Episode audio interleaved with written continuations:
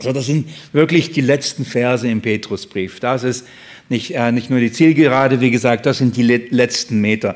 Als ich so die Woche die Verse nochmal durchging und heute nochmal las, habe ich gedacht, ähm, ich habe so ein Bild vor Augen gehabt. Das ist so ähnlich wie, wie wenn Eltern verreisen wollen und ähm, sie wissen, okay, sie fahren weg und die haben noch genug Zeit, die, ihre Kinder darauf auszurichten, was, worauf sie alles achten sollen in ihrer Situation. Also nimmt sich der Vater und die Mutter genug Zeit und erklärt nochmal und sagt, bitte achtet darauf, darauf, äh, nimmt Zeit und, und die Kinder irgendwann, ja, wir wissen dann, und das ist nochmal wichtig und das ist nochmal wichtig und dann wissen die Kinder einigermaßen Bescheid und an dem Tag, wenn es losgeht, ähm, beziehungsweise wenn es darum geht, die Koffer zu packen und aus der Tür zu gehen, dann fällt vielleicht der Mutter oder dem Vater noch, so, das, noch, noch, noch ein paar Dinge ein oder die wollen nochmal das daran erinnern und sagen, ah, bitte denk nochmal da dran und bitte, bitte denk nochmal da dran und das ist nochmal wichtig und das ist auch nochmal wichtig. Sie haben nicht mehr viel Zeit, das nochmal zu erklären. Die haben nicht mehr viel Zeit, das nochmal ausgiebig ihnen ähm, deutlich zu machen, sondern das ist wirklich nur so zwischen Tür und Angel ist das also noch ein paar Anweisungen, die, die sie so nochmal erinnern und sagen, bitte, bitte, denk daran, denk daran.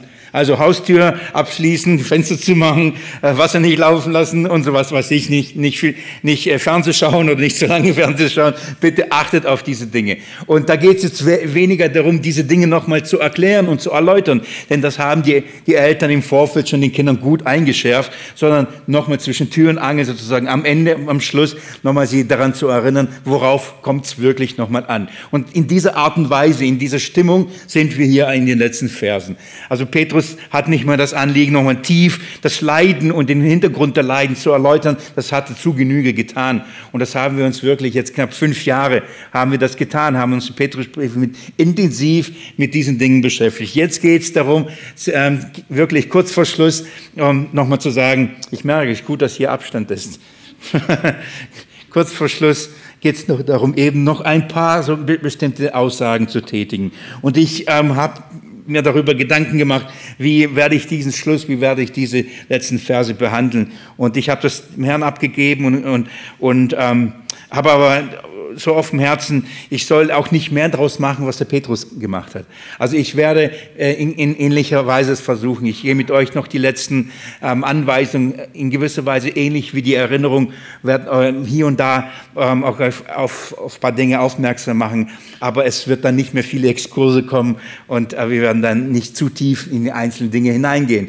Denn wie gesagt, eigentlich haben wir im Wesentlichen alles schon miteinander angeschaut. Also ähm, wir sind sozusagen zwischen der Tür und Angel und die letzten Anweisungen kommen und lasst uns schauen, was wird dazu sagen. Ich möchte aber von vornherein schon euch auch Folgendes sagen. Damit sind wir aber mit dem Petrus nicht fertig. Selbst wenn wir mit dem Petrusbrief hier durch sind, wir haben noch einen zweiten Petrusbrief vor uns. Und ich habe ja euch, ähm, ich, ich weiß nicht, wer von Anfang an dabei gewesen ist, ähm, als wir mit dem Petrusbrief gestartet sind vor vielen Jahren. Ich habe hier eine, eine Anleitung zu beiden Petrusbriefen gemacht, zum ersten und zweiten Brief. Petrusbrief habe euch auch die Gliederung von beiden Briefen vorgestellt. Das heißt, wenn wir hier fertig sind, gehen wir weiter zum zweiten Petrusbrief und ähm, haben sozusagen noch drei weitere Kapitel mit dem, äh, vor uns mit dem Petrus zusammen. Und wenn wir das durch haben, dann sind wir mit den Petrusbriefen miteinander durch. Und dann denke ich, ist wieder Zeit für für den Paulus. Und, und, von daher ähm, gucken wir uns die letzten Anweisungen an. Vers 5, ähm, mit, dem, äh, mit dem Vers 5 in gewisser Weise, dem zweiten Teil, also Teil beginnt sozusagen, die, beginnen diese letzten Anweisungen. Wenn er schreibt, alle aber umkleidet euch mit Demut, ähm, in meiner Bibel, der Elberfelder Bibel, ist Kapitel 5, äh, Vers 5, ähm, gehört sozusagen nochmal zu dem einen Block, äh, Älteste und, und, und ähm, die Jüngeren in der Unterordnung und in der Art und Weise. Ähm, und dann kommt äh, eine Überschrift und dann kommt ab Vers 6 sozusagen wie ein neuer Gedankengang. Ich, für mich persönlich ist mit Kapitel 5, Vers 5, mit dem äh, Hinweis, ebenso die Jüngeren ordnet euch den Ältesten unter, die Unterweisung fertig. Das war der letzte Abschnitt, der letzte Leidenkontext und wenn Petrus jetzt schreibt, alle aber umkleidet euch mit Demut, dann bezieht sich das natürlich auf die Ältesten und die Jüngeren, aber geht über das hinaus. Hier beginnt und ab hier beginnt Petrus die letzte Zusammenfassung oder es auf alle ähm, ähm, anzuwenden, auf alle Situationen, auf alle Leidenkontexte, auf alle, ähm, alle Situationen und, und ähm, Gemeinschaften oder Konflikte in diesem Fall. Schaut mal, er schreibt, alle aber umkleidet euch in Demut im Umgang miteinander. Da, wo ein Umgang miteinander stattfindet und, äh, und wo Leiden entsteht im Umgang miteinander. Und das ist eigentlich schon, wenn man darüber nachdenkt, schon eigentlich traurig, dass Umgang miteinander Leiden hervorbringt. So da, wo Umgang miteinander ist, da ist auch Leiden. Und in diesem Umgang miteinander, in verschiedenen Situationen, darum geht's jetzt. Und Petrus spricht natürlich alle jetzt an. In rückwirkend bezieht sich natürlich dieses alle ähm, in, in unmittelbaren Zusammenhang natürlich auf Älteste und, und Jüngere. So, nachdem er ihnen gezeigt hat, den Ältesten, was ihre Aufgabe ist und den Jüngeren gezeigt hat, dass sie sich dieser Leitung drunter stellen, dann äh, spricht er jetzt aber beide an und, und legt den Hintergrund, wie das möglich ist und sagt, die Ältesten sollen ihre Aufgabe wie tun? In, in Demut. Die Jüngeren sollen sich drunter stellen, diesen, diesen, diesem Dienst. Wie? In Demut. Die Demut ist die Grundlage für alle Unterordnung. Die Demut, die Demut ist die Grundlage für, alle Leid, für, für, für, all, für jedes Leiden. Die Demut ist die Grundlage für ein Leben zur Verherrlichung Gottes. Wer, sich nicht, wer nicht bereit sich zu demütigen, kann nicht ein Leben führen, das Gott verherrlicht. Ich will, ich will das sogar so, so, so zuspitzen. Demut an, an, an, die Demut ist ein Prüfungskriterium, ein Prüfungs, Umfeld oder Prüfungsfeld, ob wir Kinder Gottes sind oder nicht. Warum? Denn die Bibel sagt, schaut mal, was, was, sagt, was sagt Petrus? Gott widersteht dem Hochmütigen, dem, Demütig gibt, dem Demütigen gibt er Gnade. Auf welche Grundlage werden wir gerettet? Wir verstehen das, wir, wir kennen das, wir glauben das. Die Rettung empfangen wir nur durch die Gnade, richtig? Also, in gewiss, also wie empfängt man Gnade oder wer empfängt Gnade? Nur der sich unter, unter Gott demütigt und sagt, ich bin ein Sünder. Ich habe keinen Anspruch, denn ich habe keine Werke, ich habe keine Leistung. Alles, was ich tue, ist nicht richtig und ist, ist eine Rebellion gegen dich, es ist ein Ungehorsam gegen dich verletzt deine Ehre, verletzt deine Heiligkeit. Ich demütige mich unter deinen Ratschluss. Ich demütige mich unter deinen Willen. Ich demütige, demütige mich unter dein Wort. Und in dem Moment, wo man sich drunter stellt und das annimmt, was Gott sagt und was Gott tut, empfängt man Gnade und empfängt man Rettung. Die Gnade ist, das ist die Voraussetzung für unsere Rettung. Um die Gnade zu empfangen, ist die Voraussetzung Demut. Also geht es hier um Rettung.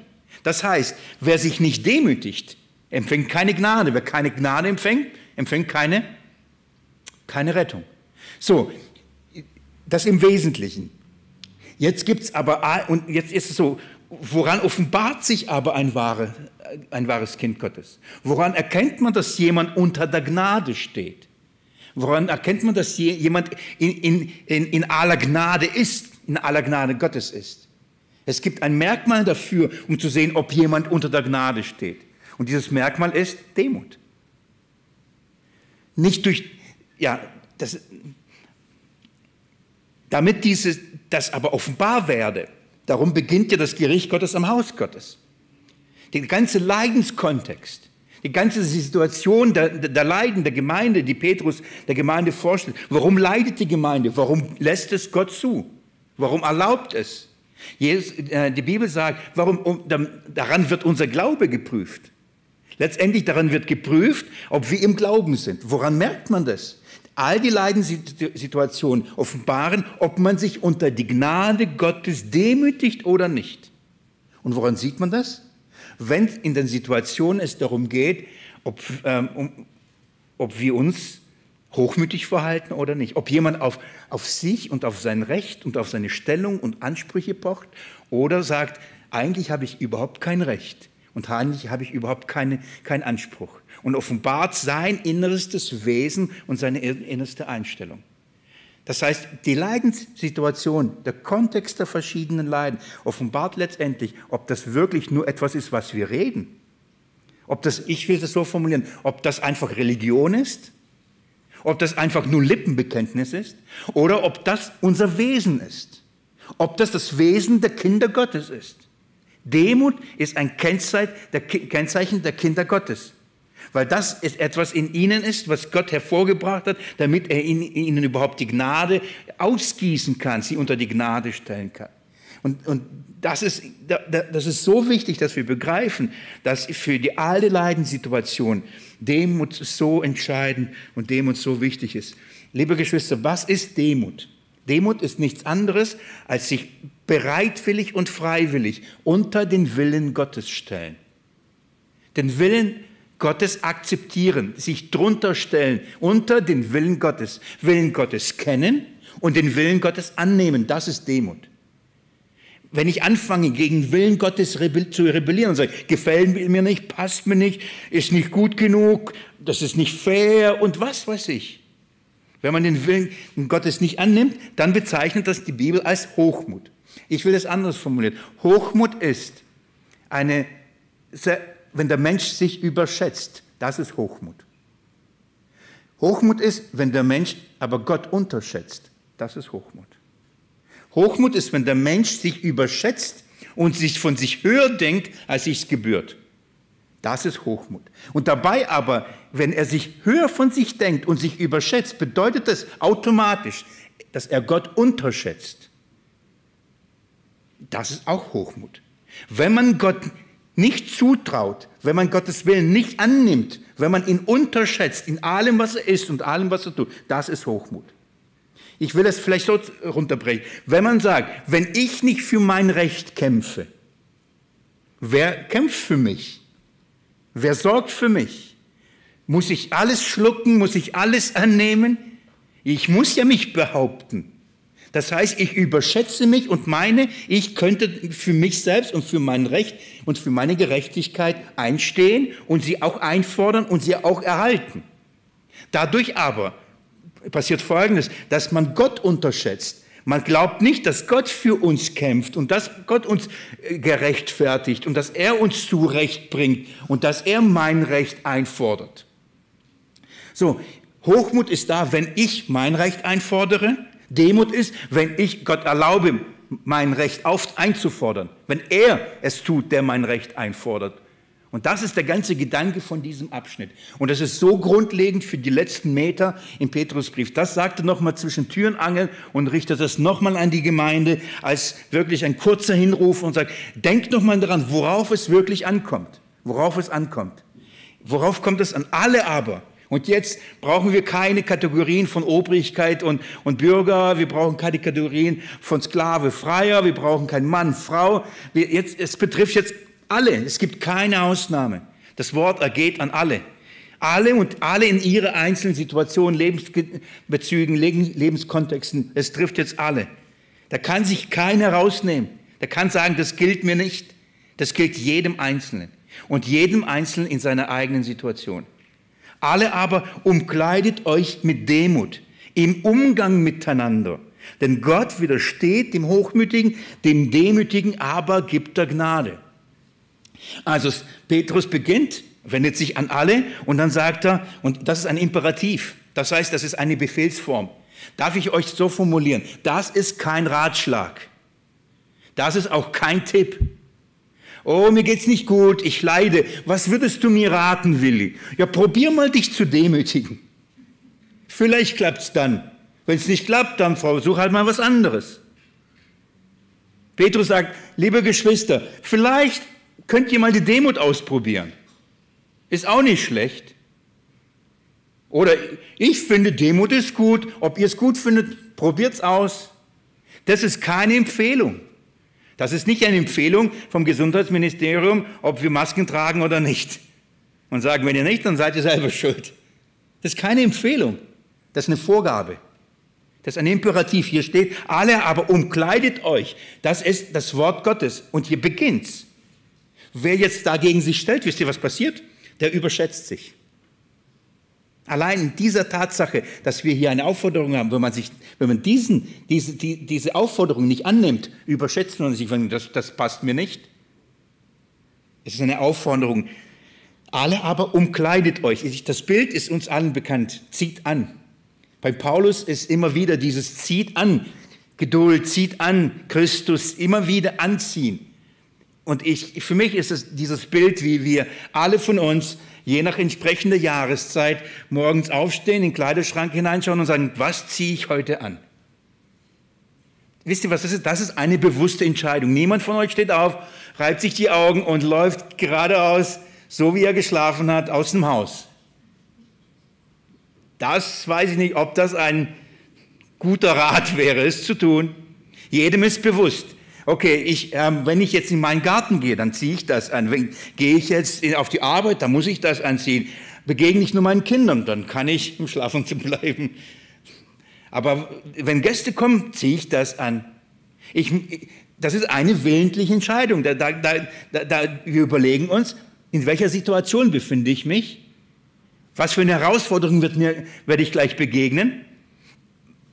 Und dementsprechend kleiden wir uns. Dieses Bild ähm, ist da. Wenn ich überlege, ob ich in den Garten gehe arbeiten oder zur Bibelstunde gehe, dementsprechend gehe ich zum Kleiderschrank und überlege, was passt dazu? Das heißt, das Bild ist folgendes, wenn wir wissen, mit was wir zu tun haben, wenn wir morgens aufstehen und in diese Welt hinausgehen und unseren Leidenkontexte kennen, jeder seinen eigenen, dann müssen wir wissen, was wir da anziehen. Und das ist eine bewusste Entscheidung. Und Petrus sagt, wenn ihr euch, wenn ihr aufsteht, dann zieht bewusst was an. Zieht Demut an. Umkleidet euch mit Demut das Bild ist wirklich eine, eine willentliche, bewusste Entscheidung. Ich werde mich in dieser Situation demütig verhalten. Wisst ihr, warum man das machen muss? Weil unser Fleisch sich nicht so verhalten will. Unser Fleisch will nichts anziehen. Oh, schon wieder verkleiden. Es ist eine willentliche Entscheidung. Und ich bin mir sicher, wenn ich sie nicht tue, werde ich überrascht werden. Ich werde in die Situation überraschen. Das ist ja auch der Grund, warum Jesus sagt, das Fleisch ist willig, der Geist ist wach, wachet und betet, damit ihr nicht in die Versuchung fallt. Wenn ihr naiv rausgeht und euch diesen Dingen ausliefert, euren Konflikten ausliefert und nicht vorher überlegt, was ihr braucht, dann werdet ihr fallen. Ihr, vom Geist seid ihr willig. Ihr wollt Jesus dienen, ihr wollt Jesus lieben. Aber das Fleisch ist dazu nicht in der Lage. Ihr müsst euch von vornherein diesen, für diesen Kampf rüsten.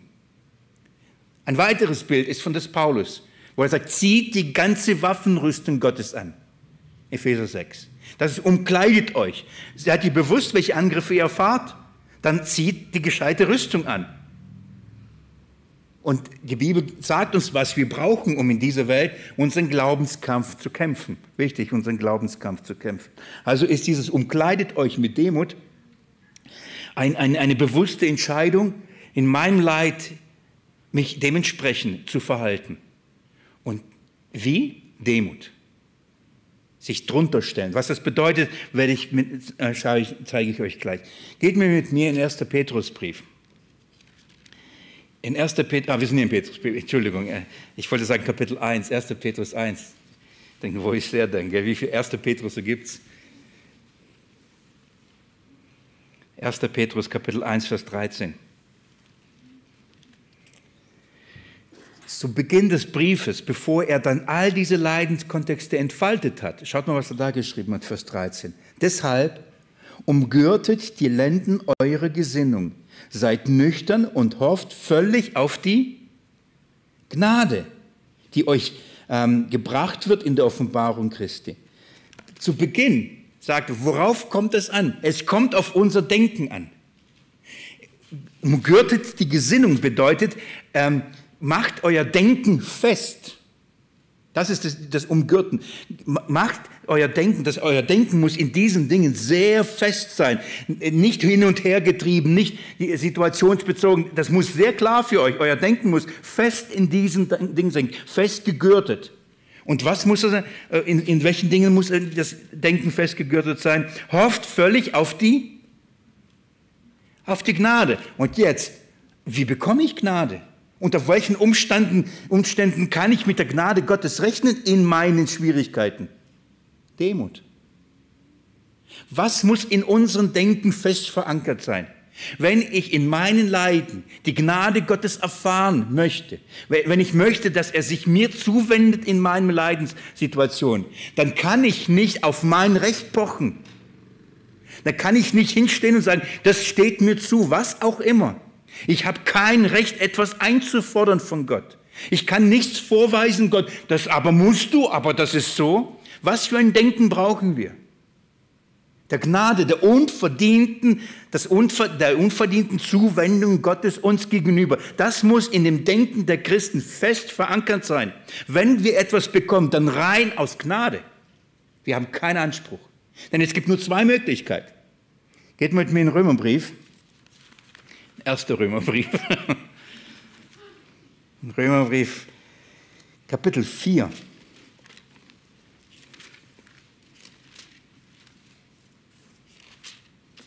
Ich lese ab Vers 1.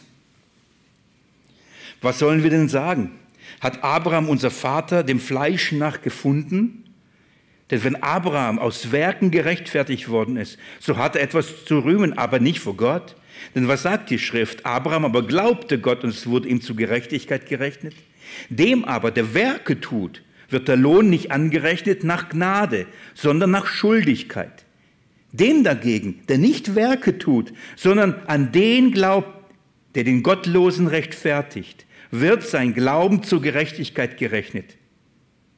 Hier macht die Bibel, macht Paulus den, Unterschied sehr klar. Es gibt nur zwei Möglichkeiten. Das heißt, wenn du kommst und mit, mit, mit einem Anspruchsdenken bei Gott, dann sagt Gott, dann gibt es eine Soll-Haben-Tabelle. Und wenn, wenn du so weit im Recht stehst, gerecht bist nach dem Werk, nach dem Gesetz, alles gehalten ist, dann kannst du auch mit, mit dem Segen rechnen, mit meinem Wirken, mit meinem Wohlwollen, mit meinem Eingreifen. So, wenn nach Werke, okay, das ist der eine Maßstab. Das andere ist aber, wenn nicht nach Werken, dann gibt es nur eine Möglichkeit, nach Gnade. Und das ist, dass Gott den Gottlosen, der bei Gott nichts verdient, aus Glauben rechtfertigt. So diese zwei Wege gibt's. Und das muss dem, einem Christen von Grund auf bewusst sein. In allen seinen Forderungen, in allen seinem Denken, in dieser Welt, in seinen Leiden und vor Gott. Nach was für einem Maßstab fordert er Dinge ein? Auch das, wie gesagt, eine reine Wiederholung zwischen Tür und Angeln und wir wissen das. Wir, wir haben keinen Anspruch. Von daher bedeutet das, wir überschätzen uns nicht. In allen den Kämpfen, wir überschätzen uns nicht. Ich, ich will nicht zu hart klingen, scheint es vielleicht so für einen, einen anderen, den einen oder anderen, aber wenn es dann schwierig wird, dann beginnen Christen zu, zu kämpfen und zu rudern und für alles einzustehen. Und ich denke hier noch nicht mal an unsere Situation und an die Schwierigkeiten. Ich denke an unser persönliches Leben und zwar im Miteinander. Alle aber umkleidet euch mit Demut im Umgang miteinander. Im Umgang miteinander geht's los. Und aber da was ist, aber ich und mein Recht und meine Position, mein Erleben und das war nicht richtig und das war falsch und das ist nicht gerecht und da wurde mir das getan und da wurde mir das getan. Und dann beginnt man. Oh Herr, Gott widersteht dem Hochmütigen. Ich will es so formulieren und dich fragen persönlich. Ich muss nicht laut antworten. Wenn du willst, kannst du gerne. Willst du Gnade in deinem Leben erleben? Sehnst du dich, dass Gott sich gnädig, dich, sich, also erbarmt, sich dir gnädig zuwendet in deinem Leben und dir Dinge schenkt, die du nicht verdienst?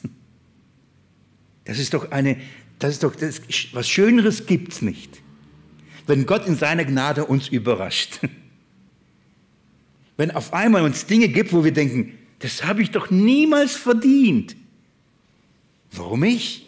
Wieso? Im Gegenteil, ich habe gerade ein, ein, ein, ein Tritt erwartet. Ich habe gerade eine, Zucht, äh, eine, eine Zuchtanweisung oder ein Zuchterlebnis erwartet und auf einmal schenkst du Gnade.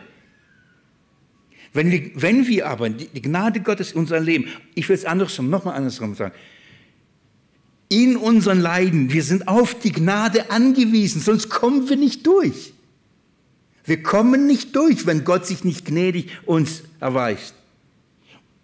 Damit aber wir mit der Gnade Gott oder damit wir die Gnade Gottes erleben können, braucht es die Voraussetzung, demütigt euch.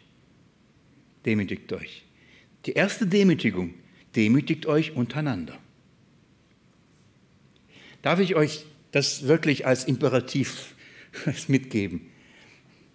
Demütigt euch im Umgang mit untereinander. Nicht wer hat, aber er hat zuerst. Die Bibel sagt sogar, in der Ehrerbietung kommt einander zuvor. Also es, es, es darf ein gewisser Wettstreit in der Gemeinde geben. Und dieser Wettstreit, dieser Wettbewerb ist, wer ist zuerst am schnellsten, wer, wer demütigt sich am schnellsten? Diesen Wettstreit darf, geben. Wir können ja so eine Liga einführen. Das Problem ist, wenn wir das machen würden, dann würde man das aus anderen Gründen tun, nämlich um hoch, ich will gewinnen. ich will der Erste sein. Und da wird es schon, wird es schon nicht funktionieren. Aber das ist der Bereich, in dem die Gemeinde wirklich sich ereifern darf den anderen zuerst in Ehrerbietung zuvorzukommen. Zuerst den Weg der Demut zu gehen, zuerst den Weg der Demut zu gehen. Das ist, was die, was die Schrift zeigt. Und wisst ihr was? Dahinter ist die Verheißung, dass Gott sich dann uns ähm, in seine Gnade erbarmen wird. Gott widersteht dem Hochmütigen, dem Demütigen gibt er Gnade. Ich will es nochmal andersrum sagen. Wenn du dich persönlich fragst, warum die Gnade Gottes gerade in deinem Leben vielleicht nicht so greifbar ist, und wo du sagst, wo ist Gott? Und was ist jetzt anders wie vor kurzem? Und warum erfahre ich ihn nicht so? Dann ist es vielleicht kurze, eine gute Zeit für ein kurzes Inventar. Dass wir vor Gott gehen und dass wir unser Herzen ihm hinlegen und uns fragen, Herr, wo bin ich hochmütig im Umgang miteinander? Wo habe ich mich überschätzt? Wo habe ich mich gegenüber den anderen überschätzt? Und da automatisch dadurch, wo habe ich den anderen unterschätzt? Denn wenn ich mich überschätze, dann passiert automatisch, dass ich, mich, dass ich den anderen unterschätze. Das heißt, wenn ich mich drüber stelle, dann erniedrige ich den anderen im gleichen Zug. Man kann sich nicht höher halten und den anderen gleich hoch. Man erniedrigt im gleichen Zuge. Und das ist vielleicht eine, eine Zeit, bei mir ist es mein Leben. Ich will das nicht zu tief und zu weit ausführen. Aber wenn ich spüre, wenn ich spüre, dass Gott seine gnädige Hand zurückzieht, dann ist bei mir klingeln alle Alarmglocken. Und ich muss ehrlich sagen, meistens muss ich nicht mal darüber nachdenken. Ich weiß, wo ich mich überhoben habe, wo ich mich persönlich überhoben habe. Für mich ist da, da gibt es nur noch einen Weg und eine Möglichkeit. Vers 6. Demütigt euch nun unter die mächtige Hand Gottes, damit er euch erhöht zur rechten Zeit, indem ihr alle eure Sorgen auf ihn werft, denn er ist besorgt für euch. Das ist der Grund, warum ich hier kein, kein, keine Trennung mache, warum hier die Überschrift etwas verwirrend ist, weil der Gedankengang läuft. Er hat gerade gesagt, das erste, Gott widersteht dem Hochmütigen, dem Demütigen gibt er Gnade. Jetzt sagt er uns, wie demütigt man sich nun? Wie, demü wie demütigt man sich? Wie, man steht morgens auf und sagt, heute will ich demütig sein. Man muss ja das anziehen. Man muss ja die Demut anziehen. Wie macht man das? Heute bin ich demütig. Das ist, so, so kann man sich nicht demütigen. Wisst ihr, wie man sich demütigt? Indem man, wenn man gedemütigt wird, es annimmt. Man sagt nicht, ich bin demütig, denn in dem Moment ist man schon hochmütig. Man sagt nicht, ich will demütig sein. Das ist nur Lippenbekenntnis.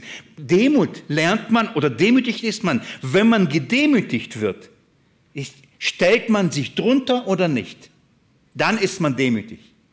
Andersrum, wenn die mächtige Hand Gottes uns demütigt, da zeigt sich, was ich dann anziehe.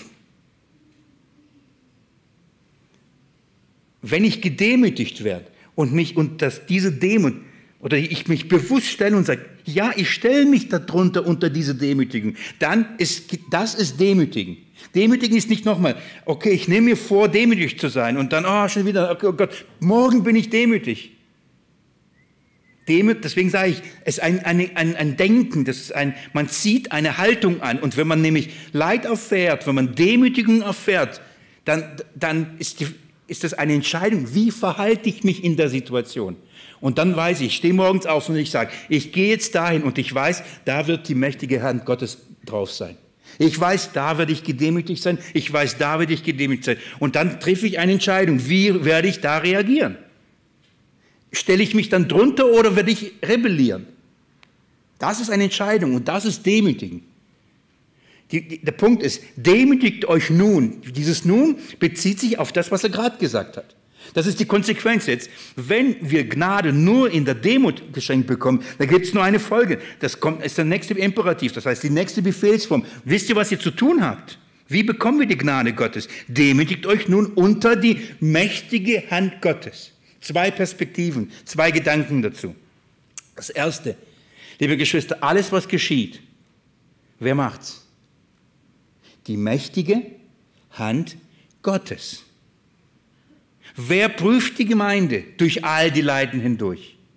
Wir haben das im Markus Evangelium gesehen, dass die Gerichte, die vier großen Gerichte Gottes sind über die Welt. Wer macht das?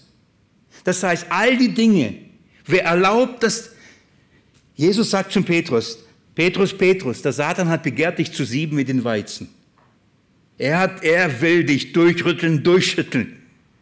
Und wisst ihr, was Jesus sagt? Und andersrum, wisst ihr, was Jesus nicht sagt? Und ich habe es ihm verboten.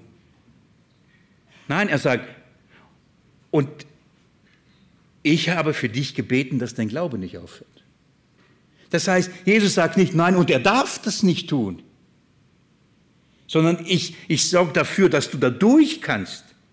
Wer erlaubt dem Satan, den Petrus durchzusieben wie den Weizen? Jesus. Es ist die mächtige Hand. Leiden und an der Gemeinde. Deswegen schreibt Petrus am Ende, und das lesen wir dann, ich schreibe, äh, vielleicht lest mit mir das nochmal, Vers 12, Kapitel 5, Vers 12. Ist, äh, die, die, die zwei Namen lasse ich mal aus. Dann sagt er, habe ich mit wenigen Zeilen geschrieben und euch ermahnt und bezeugt. Jetzt ist das Zeugnis. Was sagt er? Dass dies die wahre Gnade Gottes ist. Von was? Welche wahre Gnade Gottes? Von was redet er? Von all diesen Leidenssituationen, die als Feuer der Erprobung über die Gemeinde ergehen.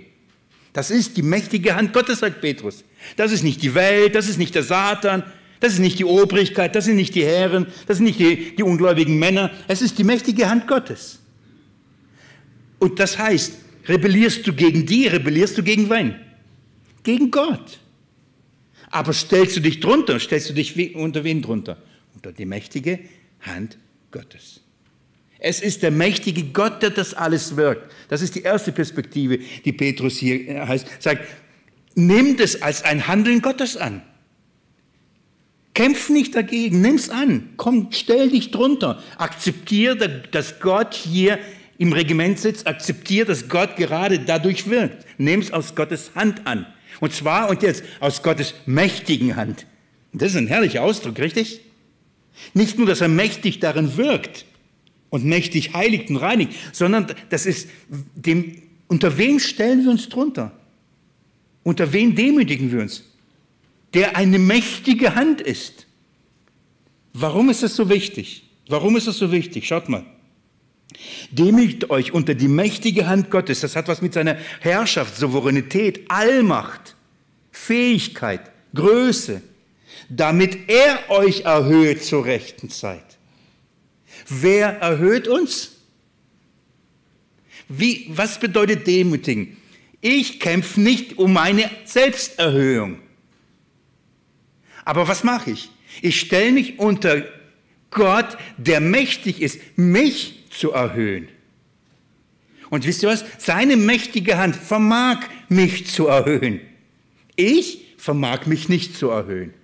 Seine mächtige Hand vermag mich zu erhöhen. Das ist eine, eine, eine herrliche Perspektive. Nicht nur, dass das, was alles geschieht, aus der mächtigen Hand Gottes geschieht, sondern wir vertrauen uns oder wir stellen uns unter den drunter, Demütigen heißt sich unter den Willen Gottes stellen, das, Hand, das Geschehen aus der Hand Gottes anzunehmen und dann zu begreifen, aus der mächtigen Hand Gottes es anzunehmen. Demütigt euch unter die mächtige Hand Gottes, damit er euch erhöht. Ich habe mir das angestrichen, angemalt, angemarkert. Das ist ein, ein, ein Schlüssel. Schlüsselaussage in all diesem Kontext, in allem, was wir bisher geredet haben. Hochmut ist, wenn wir uns überschätzen und uns selbst erhöhen. Das ist Hochmut. Demut ist, wenn wir uns drunter stellen und Gott überlassen, uns zu erhöhen. Das ist Demut. Wie demütigt man sich? Indem man all das, was in uns ist, auch all das Leid und all die Ungerechtigkeit, all die Verletztheit, dass wir sagen, okay Herr, du hast es zugelassen, es hat einen Grund. Verstehe ich's? Nicht immer. Fühle ich mich dabei gut? Definitiv nicht. Aber ich glaube, ich glaube, dass du, der mächtige Gott, dass du mich in Christus Jesus rechtfertigst. Ich glaube, mich, ich glaube fest daran, dass du in der Lage bist, mich zu erhöhen. Und schaut mal wann. Zur richtigen Zeit. Wann wollen wir erhöht werden? Gestern. Heute schon zu spät. Da sind schon viele Dinge passiert, die wir verpasst haben. Unsere Erhöhung muss sofort geschehen. Wie gesagt, am besten schon, schon gestern. Die, die Perspektive ist aber, Gott erhöht und er weiß, wann er uns erhöht. Und das wird er zur rechten Zeit tun. Das ist eine herrliche Perspektive. Für die Gemeinde, sagt, kämpft nicht. Stellt euch drunter, akzeptiert das als Willen Gottes. Und wisst ihr was? Er wird dann nach seinem Plan und nach seiner Weise, zu seiner Zeit, wenn es notwendig ist, wird er euch erhöhen. Wird euch erhöhen. Wann wird das sein? Ich sage euch, spätestens dann, wenn er wiederkommt.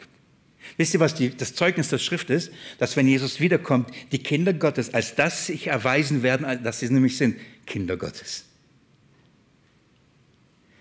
Die Bibel sagt, wenn Jesus wiederkommt, dann werden alle erkennen, was wir eigentlich sind. Jetzt werden wir verachtet.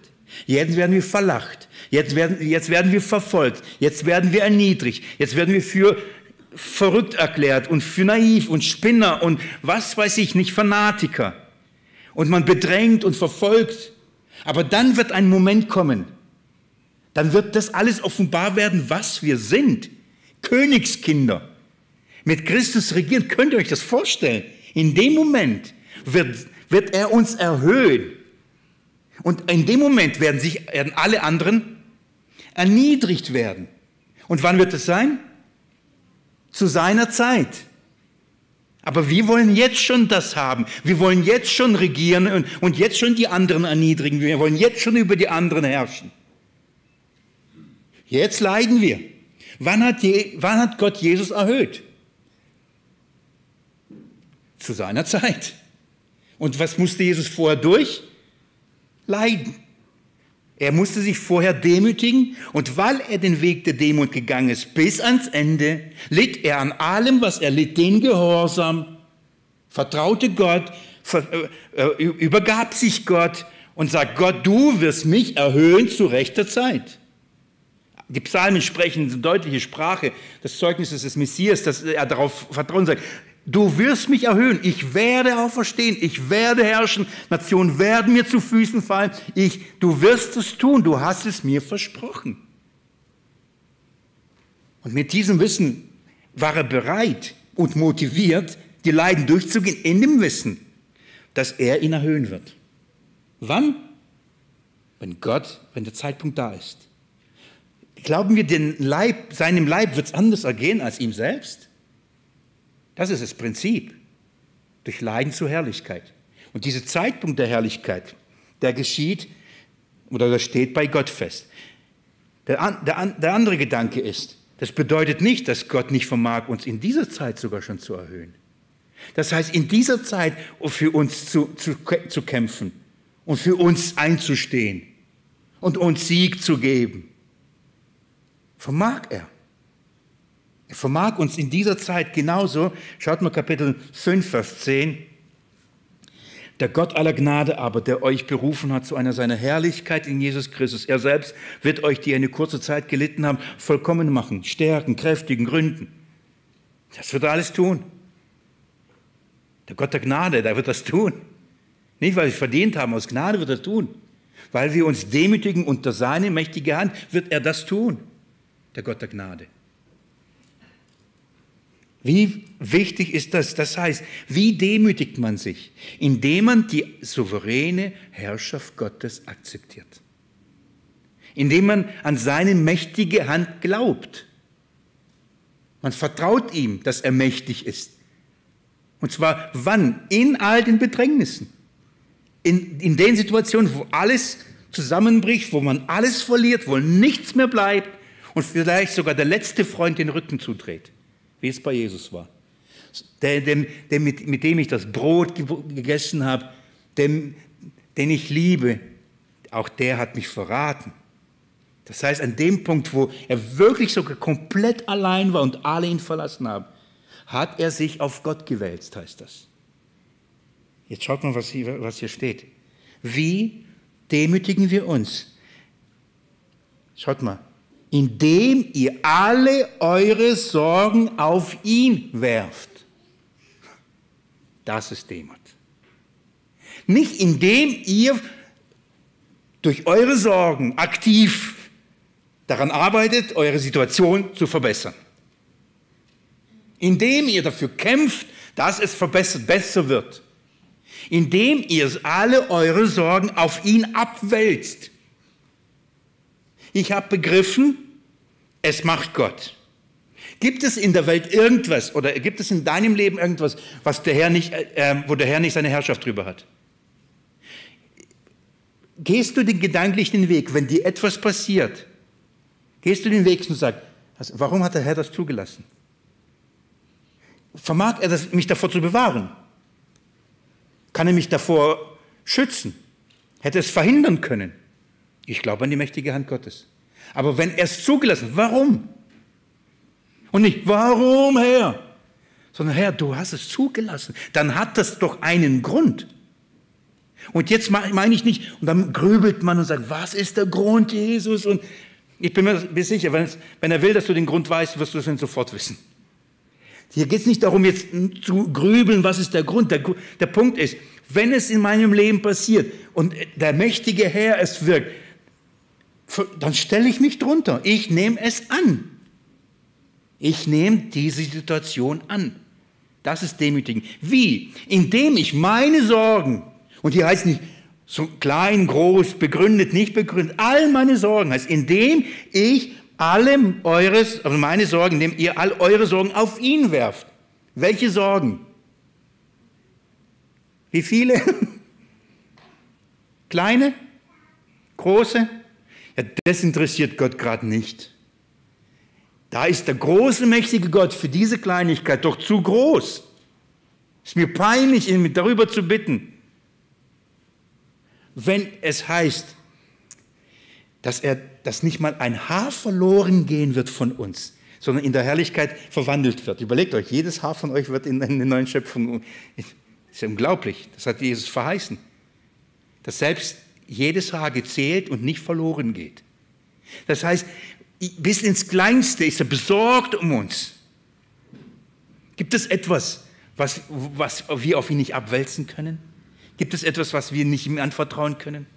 Ist meinem mächtigen Gott, der eine mächtige Hand hat, irgendein Ding zu groß oder zu klein?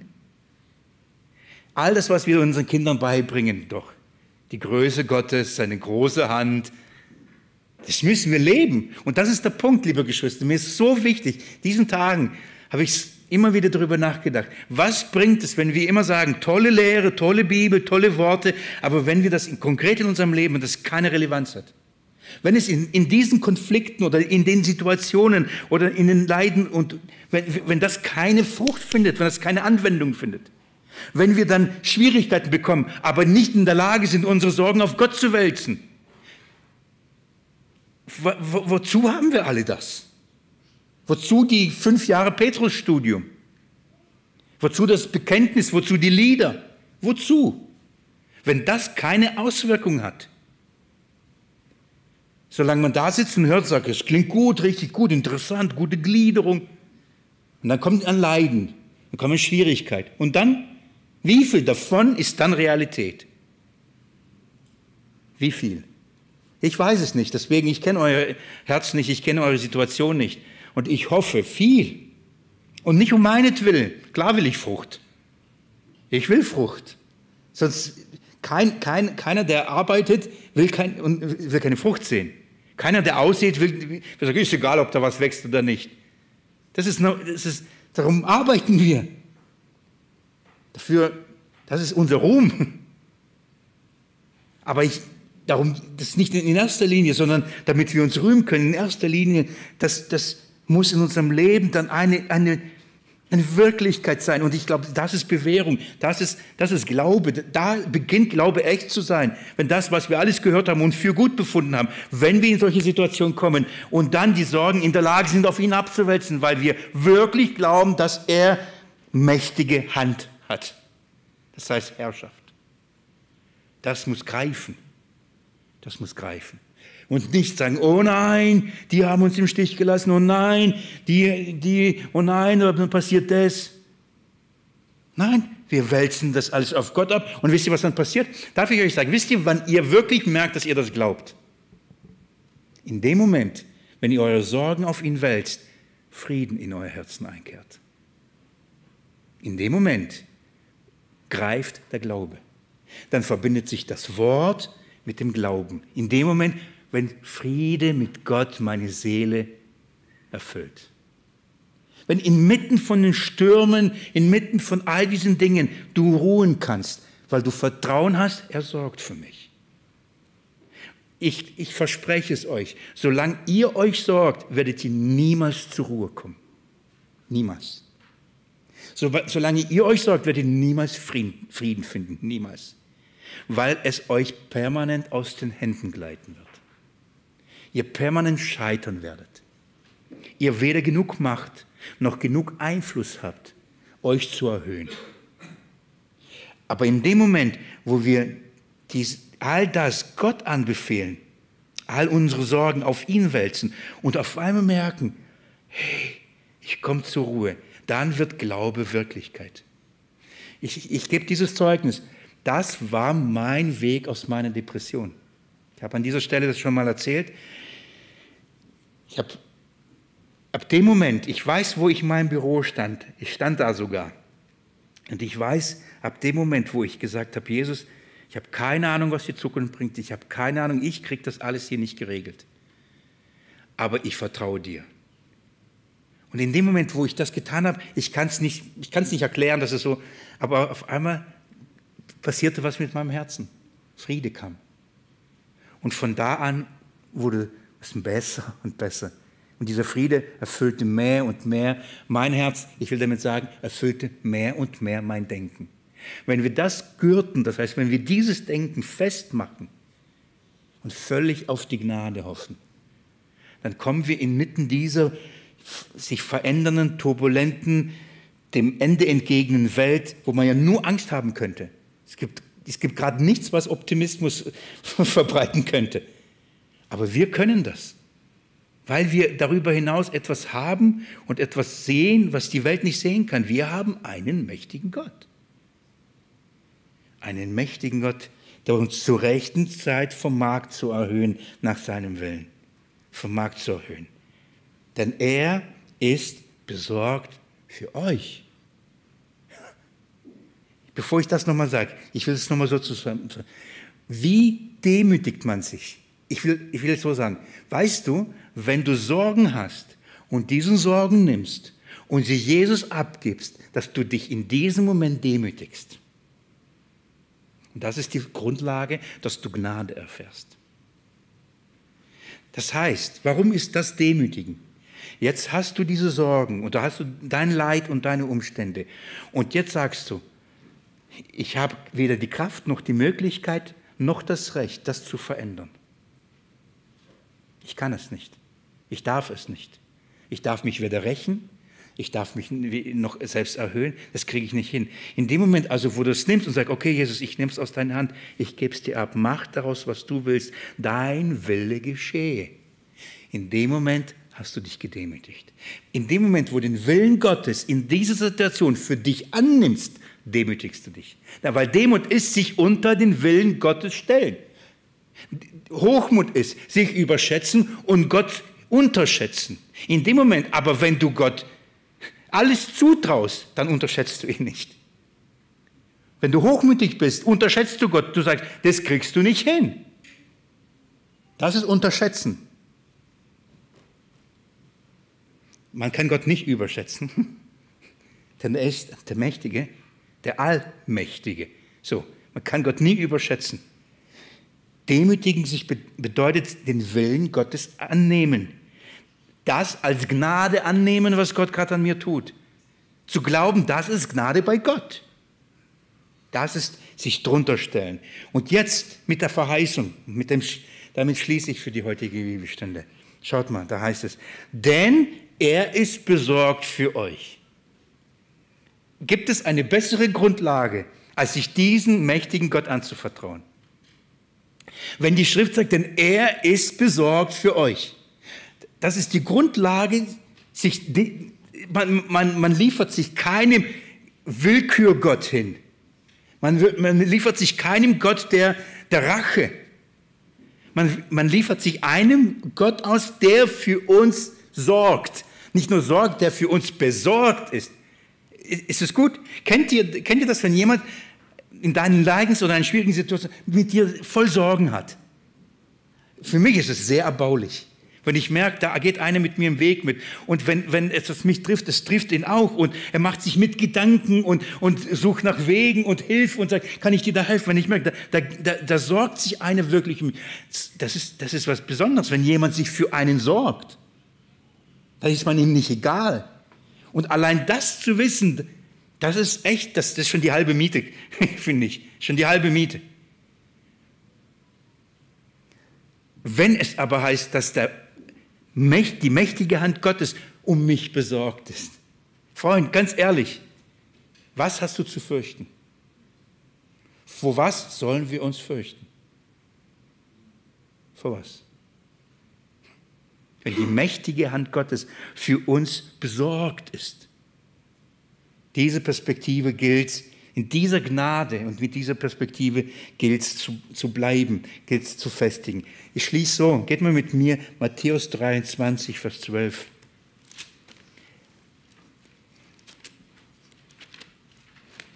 Matthäus 23, Vers 12.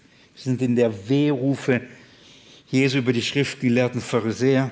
Ich will das aber das jetzt mal außer Acht lassen, Vers 12 euch vorlesen. Jesus sagt, wer sich aber selbst erhöhen wird, wird erniedrigt werden. Und wer sich selbst erniedrigt wird, wird erhöht werden. Wenn in unserem Kontext und in dem, was ich bis jetzt euch gesagt habe, ich fasse zusammen, wenn wir selbst versuchen, uns zu erhöhen, werden wir erniedrigt sogar. Wir werden erniedrigt. Gott selbst wird erniedrigt. Ich sage euch ehrlich, diese Wahrheit tröstet mich gerade in so ungemein. Wenn ich die Welt anschaue und schaue, wie egoistisch und selbstverherrlichend und selbsterhöht der Mensch ist, in welchen Bereichen auch immer, brauche ich jetzt nicht im Einzelnen. Und es scheint so, da kann jeder treiben, wie er will und hat Erfolg. Und dann denkt man, wie weit, wie weit, wie weit kann das noch getrieben werden? Und wisst ihr was? Ich, hab, ich weiß etwas. Und allein das Zeugnis der Schrift rückwärts, die tausende Jahre lernen mich das. Und deswegen wird das nicht, anders nicht bleiben. Gott wird jeden, der sich selbst erhöht, erniedrigen. Spätestens dann, wenn jedes Knie sich vor ihm beugen wird. Jedes Knie. Jeder wird sich unterwerfen und er wird jeden demütigen und erniedrigen vor seiner Herrlichkeit. Darf ich euch so sagen, es lohnt sich nicht zu kämpfen. lohnt sich nicht. Denn in dem Moment hast du einen Gegner und du kannst nicht gewinnen. Du kannst nicht gewinnen. Das Ergebnis steht fest. Die Frage ist nur, wann? Die Frage ist also, wann wird Gott die sich erhöhen, erniedrigen und wann wird er die, die sich selbst, selbst erniedrigen, das heißt unter den Willen Gottes stellen, wann wird er sie erhöhen? Das Ergebnis, liebe Geschwister, steht auch da schon längst fest. Die Frage ist nur, wann? Und wisst ihr, was, was, was die Probe ist? Hältst du durch? Kannst du warten? Hältst du aus in dem Wissen, es kommt noch. Ich weiß, er wird erhöhen. Oder sagst, nee, ich habe keine Geduld mehr. Ich will nicht mehr. Der Cornelius Löwen, der jetzt nach Hause gegangen ist gestern, am Montag haben wir die Beerdigung. Viktor hat mir heute eine, zwei seiner Bibelverse mir gebracht und da heißt es, eins ist, wer aushat bis ans Ende, der wird gerettet werden. Darum geht's. Wer aushat, wer das bis ans Ende trägt und sagt, das, ich halte aus. Das ist das biblische Ausharren in all diesen Leiden. Und ich hoffe, ich hoffe, wisst ihr was, wisst ihr, was das Schlimmste wäre? Wenn wir jetzt, wir noch ein, zwei Bibelstunden, wahrscheinlich sind wir fertig im 1. Petrusbrief. Und wenn ihr, was Schlimmste wäre, wenn ihr sagen, das war, ein, das war eine gute Zeit im Petrusbrief, aber es hat nichts dazu beigetragen, dass in euren Leiden es einen Unterschied macht. Da wäre es alles vergebens, die ganze Mühe. Und das wäre, ich hätte Furcht davor. Und darum bitte ich, ich bitte euch, dass ihr diese Wahrheit in euer Leben hineinnimmt. Und zwar nicht das Leben der Welt und das Leben der anderen, konkret in eurer Situation. Dass ihr nicht betriebsblind seid. Es ist erstaunlich, erstaunlich, dass Geschwister, ich rede mit denen, über diese Wahrheit so klein formiert sind, die sagen, wir haben kein Recht und wir können nicht für Dinge kämpfen. Und, und wenn uns die, ja, und dann in ihren einzelnen Lebenssituationen, wenn ich sie anschaue, diese Dinge nicht sehen und nicht anwenden, weil sie dann kämpfen für ihr Recht. Im großen Ganzen, jawohl, aber in den kleinen Dingen, im Umgang miteinander, hat diese keine Relevanz. Da wird für Recht gekämpft. Und das, da flehe ich euch an. Demütigt euch im Umgang miteinander, damit Gott euch erhöht, wenn er euch erhöhen will und wann er euch erhöhen will und nicht, wann ihr euch erhöhen wollt. Überhebt euch nicht. Denn in dem Moment unterschätzt ihr Gott. Der ist aber eine mächtige Hand. Ich hoffe, ich hoffe, dass der Geist in euren Herzen das bestätigt. Ich möchte beten.